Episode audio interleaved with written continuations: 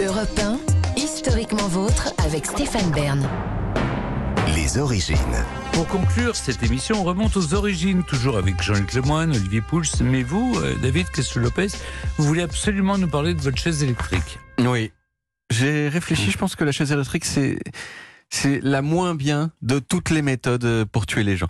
Imaginez, on vous amène dans une pièce vitrée, on vous assoit sur une chaise en bois, particulièrement inconfortable, on vous attache les jambes, les bras, la poitrine avec des sangles, et puis on vous met sur la tête une cloche en métal et une éponge humide pour que le courant passe bien entre la cloche et votre tête. Et là, on vous envoie des centaines, voire des milliers de volts dans le corps pendant 30 secondes. Votre corps devient une immense crampe insupportable. Vous cuisez de l'intérieur. Et à l'endroit où les électrodes touchent votre corps, vous êtes brûlé au troisième degré. Il y a un juge de la Cour suprême euh, des États-Unis qui s'appelait William Brennan, très célèbre, qui a décrit les exécutions de la façon suivante.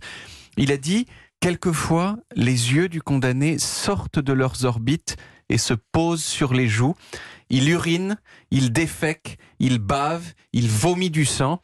Le corps devient rouge vif à mesure que la température augmente, la chair se boursoufle, on entend un crépitement sonore et soutenu qui ressemble au bruit du bacon qui frit dans une poêle. Mais alors, comment et pourquoi on en est arrivé à exécuter les gens de cette façon sordide? Alors comme avec le grille-pain, dont je vous ai raconté l'histoire euh, récemment, la chaise électrique, elle n'a pu être inventée que après l'invention de l'électricité. Voilà. Et l'utilisation de l'électricité dans la société de façon un petit peu euh, publique, à, vous, à votre avis, ça date de quand? Les années, les années 20 Non, les années 1960. 1860, 1870. 1878, ah 80, c'est là qu'on a commencé. L'une des premières villes des États-Unis qui a eu une centrale de production d'électricité, c'était la ville de Buffalo, dans l'État de New York. Et la centrale en question, on pouvait la visiter. C'était assez Open. Alors ça peut paraître chelou parce qu'aujourd'hui si vous vous présentez dans une centrale euh, de production d'électricité en France, on va vous dire ben non, tu surtout chez les nucléaires. Voilà exactement, enfin même les autres. Euh, mais en fait c'était stratégique, c'était une question de com.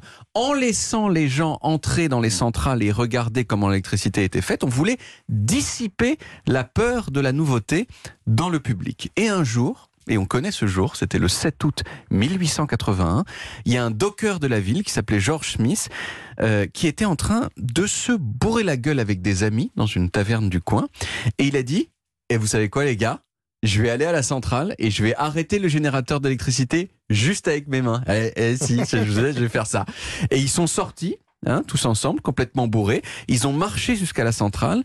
Et là, Georges, il a mis ses deux mains sur le générateur et il est devenu tout raide, tout raide euh, de partout. Et quand on a enfin réussi à éteindre la machine, il est tombé par terre, mort comme un caillou. Et peu de temps après, cette histoire, elle est arrivée aux oreilles d'un autre monsieur de Buffalo qui s'appelait Alfred Southwick. Alfred, il était dentiste, mais il aimait aussi beaucoup inventer des trucs. Et quand il a appris l'histoire de la mort par électricité du monsieur dans la centrale, mort qui avait semblé immédiate et sans douleur, il s'est dit, wow! Comment ce serait trop bien comme méthode d'exécution capitale alors il s'est mis au travail immédiatement avec un ami à lui.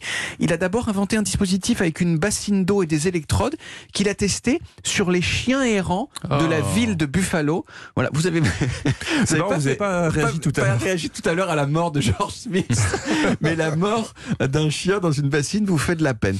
Euh, et, et ça marchait très bien parce que les chiens de Buffalo mouraient immédiatement dans la bassine d'eau. Et puis il est passé à des versions pour les gens et son idée, elle tombait très très bien puisqu'au même moment, l'État de New York cherchait des alternatives à la pendaison pour exécuter ses prisonniers. Euh, pourquoi il cherchait des alternatives? Eh bien parce qu'il y avait une suite de pendaisons foirées où les condamnés à mort euh, euh, restaient suspendus pendant 30 minutes en train d'agoniser comme des merdes.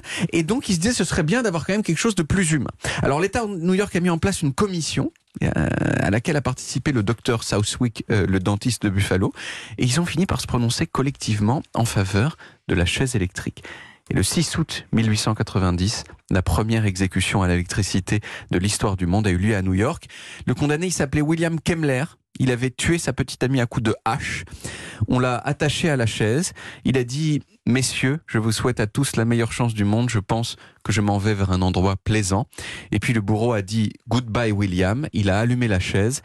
Et là, tous les témoins racontent que ça a été abominable. La première décharge, elle a duré 17 secondes. On a éteint le courant. Mais en fait, William, il n'était pas mort. Il continuait à respirer avec un râle comme ça. Alors on lui a remis du jus. En tout, il s'est passé 8 minutes avant Oh. qu'il ne meure tout à fait. Pourtant, ça n'a pas empêché la chaise électrique d'être largement adoptée aux États-Unis. Ça a même été pendant un moment la méthode d'exécution la plus fréquente aux États-Unis.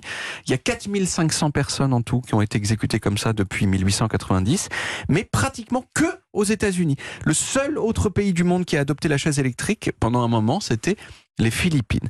Alors aujourd'hui, quand même, la, chaise électrique, elle est en déclin. Euh, en, en gros, elle a été euh, enlevée d'à peu près tous les États euh, et elle est plus utilisée que dans certains États, mais encore, mais de façon optionnelle. C'est-à-dire, il faut que le condamné à mort demande spécifiquement la chaise électrique pour être exécuté Et comme sinon, ça. il demande quoi? Une injection létale? Une injection létale. Il y a d'autres méthodes encore. Il y a, pas si longtemps, il y a eu un peloton, peloton d'exécution qui a été demandé par un condamné à mort aux États-Unis. Le dernier condamné qui a demandé la chaise électrique, c'était il y a pas si longtemps que ça. C'était en 2020. Il a préféré ça à l'injection Il paraît que si on en réchappe, euh, on est euh, gracié et libéré. Alors ça, je ne connais pas cette, euh, cette, méthode, mais, ouais. mais on, qu'on réchappe. Comment vous euh, voulez réchapper parce que- Bah, il y a parce un que la- dysfonctionnement de la chaise ou C'est ouais. une, une grève de Parce la... que la règle, c'est que si vous n'êtes pas mort au- centrale électrique. après la Ouais. première décharge, on vous en met jusqu'à ce que vous mouriez. Donc, euh, En tout cas, merci beaucoup. Je vous en prie. Merci, euh, C'était un plaisir David. Oui, de vous parler vraiment. oui. de bacon gris. Oui. On retrouve les origines en podcast sur toutes les applis audio et en vidéo sur YouTube, Dailymotion et sur le site europe1.fr. Vous pouvez également, d'ailleurs, y retrouver toutes nos émissions. Voilà, historiquement vote, c'est terminé pour aujourd'hui, mais on revient demain dès 16h avec toute l'équipe et surtout avec trois nouveaux personnages, trois odieuses empoisonneuses. La marquise de Brinvilliers, qui a trempé dans l'affaire dite des poisons sous le règne de Louis XIV. Puis une tueuse en série qui utilisait l'arsenic comme seule arme, Hélène Gégado. Et moi, je vous raconte la veuve noire de la Côte d'Azur qui n'avait pas que du parfum dans son sac.